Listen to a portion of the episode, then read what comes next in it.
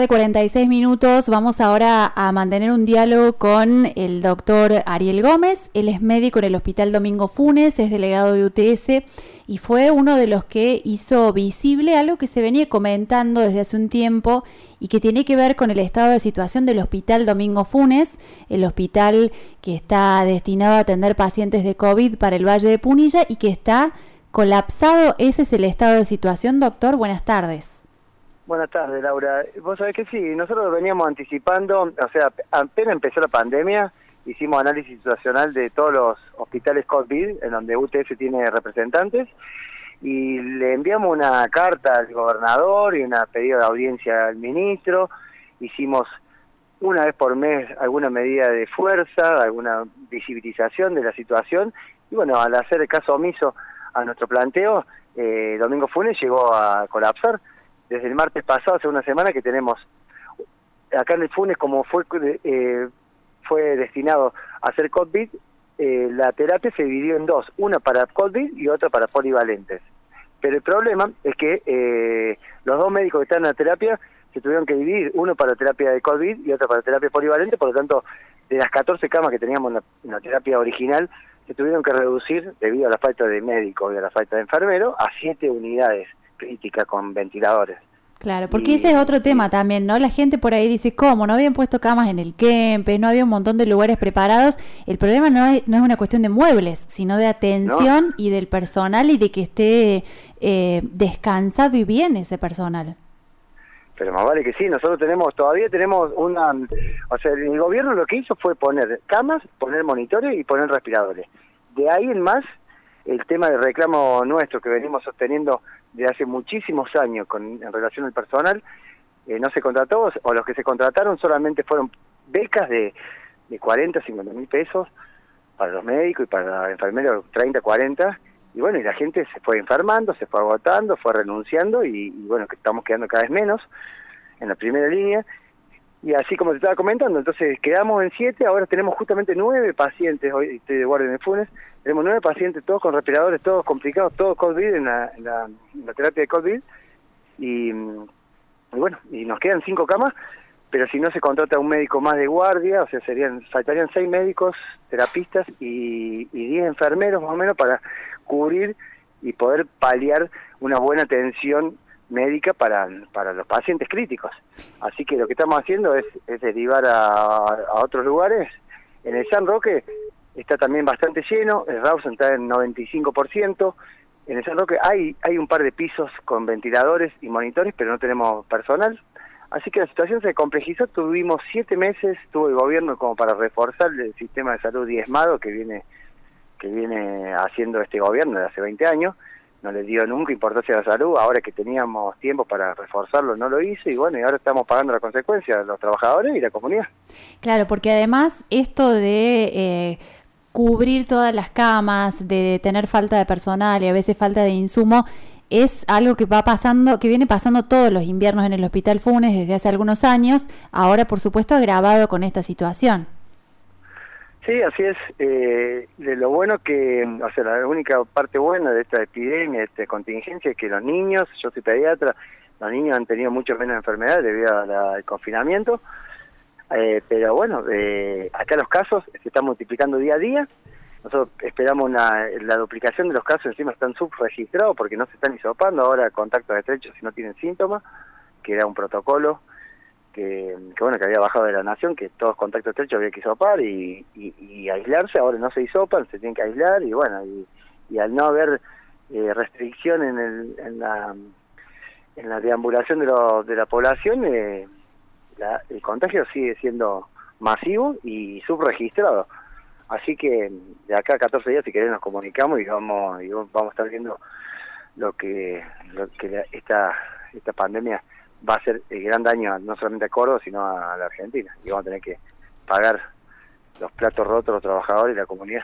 Claro, sí, sí, sí, está haciendo estragos también en la gente que no tiene coronavirus y que a lo mejor es paciente cardíaco y llega al hospital eh, y no encuentra a su médico y tiene que atenderse en los consultorios que son este, eh, contenedores o en la capilla fuera del edificio central entonces ya una segunda vez a lo mejor no va, digo, otro tipo de problemas de salud que van quedando relegados porque todo está focalizado en el COVID y la gente tiene miedo de ir o no encuentra a su médico ahí donde estaba habitualmente para, para recibirlo. Es así, es así como, como decís vos, Laura, hay muchas patologías crónicas que se están desatendiendo porque se ha puesto el foco en el COVID, pero por eso este, este hospital se dividió en dos. El problema es que nos está faltando gente en todas las especialidades y, la verdad que, estamos haciendo agua y no solamente acá en el, Domingo Funes, eh, tenemos información del Hospital de Río Cuarto que también está pasando exactamente lo mismo con las patologías crónicas vienen, o alguna patología quirúrgica que se puede, una apendicitis que después termina siendo una pancreatitis, se, terminan complicando, en el Hospital de Villa María que también es de Pasteur que es de COVID, en el San Roque, en el Rawson.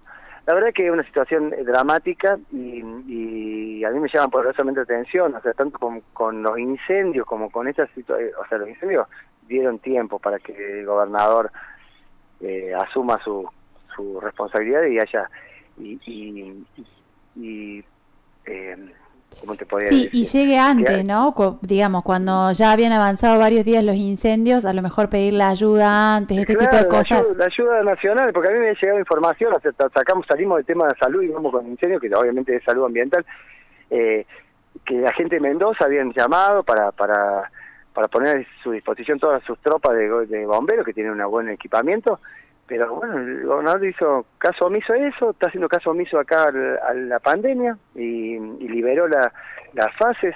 La verdad que me llama mucho la atención que tengamos estos políticos, que, que los dos problemas más severos que, está, que estamos teniendo en Córdoba no se le dé la, la, respuesta concreta que necesitamos. ¿Y qué les han dicho a ustedes estos días que, que, han estado saliendo en los medios, que están comunicando con más fuerza esto? La directora del hospital, la gente del COE regional. Sí, sí, la directora es la, la, coordinadora de COE.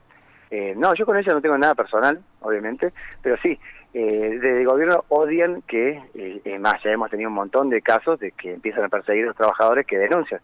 Pero bueno, eh, para eso estamos, nosotros hacemos trabajo gremial, que es ad honorem, no como el Sindicato de Empleados Públicos, y, y nosotros vamos a seguir denunciando porque nosotros queremos una salud pública de calidad para toda la población, y lo tomamos la salud como un derecho, no como una mercancía. Así que yo he tenido un par de veces diálogo con la doctora Nieves, yo doy fe que ella ha, gestionado eh, pedir médicos de, terapia, pero el problema es que el, salario que, le quieren atribuir son de 50 luk, 50 mil pesos y, bueno, está rozando la canasta básica, está rozando la pobreza y la gente, los terapistas formados, pero suelen trabajar en la parte privada que haciendo tres guardias en la parte privada ganan lo mismo que haciendo siete guardias en la parte pública. Así que eh, con ese monto que están proponiendo no vamos a tener resultados, no se van a... no Es más, están renunciando los médicos. Ayer renunció una, una clínica eh, porque está porque estuvo sola en, la, en, consultorio febril y eso agota, agota. Claro, no hay cuerpo que aguante, además, ¿no? Atender todo eso. Hoy hablamos de la atención que reciben no solo los médicos y los enfermeros, sino todo el personal que está hoy eh, al frente de los hospitales y así sea en la recepción, se encuentra con eh, eh, todo el estrés y toda la carga y el miedo que trae la gente que va a hacerse atender. Así es, sí, el equipo de salud está respuesto. O sea, estamos hablando del médico, estamos hablando del enfermero, eh, obviamente la máxima exposición está en el consultorio de COVID, de, consultorio febril, en la terapia, pero también hay que eh, también mencionar a los radiólogos, a los bioquímicos, y bueno, y obviamente todo el equipo, la limpieza, cocina, que, que también es todo el equipo de salud. Pero mm, eh, la verdad que estamos en una situación ya desgastante, nos estamos enfermando, tenemos dos compañeros en la terapia intensiva, un médico y una esposa de un médico acá en el FUNE. Eh, hubo cuatro ya casos positivos entre ayer y hoy. Y bueno, y estamos pariendo soldados y, no hay respuesta de parte del gobierno. Así que es una situación alarmante y espero que la comunidad acompañe estos reclamos porque obviamente nosotros estamos reclamando para, para el bien de la comunidad. Exacto. Doctor Gómez, le agradecemos mucho que nos diera estos minutos para contarle a la gente del norte del valle lo que está pasando y seguimos atentos a que a lo mejor haya una respuesta positiva y no que siga avanzando, que nos siga pasando por encima el COVID. Así es, así es. Gracias Laura por comunicarte vos y por interesarte el tema de salud y cuando usted quiera nos comunicamos y estamos a disposición. ¿eh? Así pasó por tardes únicas Ariel Gómez, él es médico del Hospital Domingo Funes, delegado de UTS, nos planteó un panorama tremendo de situación porque avanza el COVID y la salud no tiene cómo responder a la cantidad de casos y a la demanda de la gente.